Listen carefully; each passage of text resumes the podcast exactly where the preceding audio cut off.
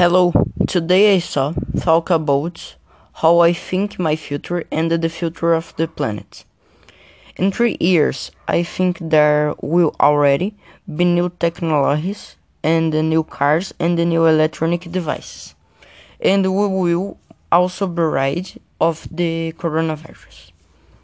I believe that I will not change school, but the next year will be more complicated because the pandemic hindered me a lot.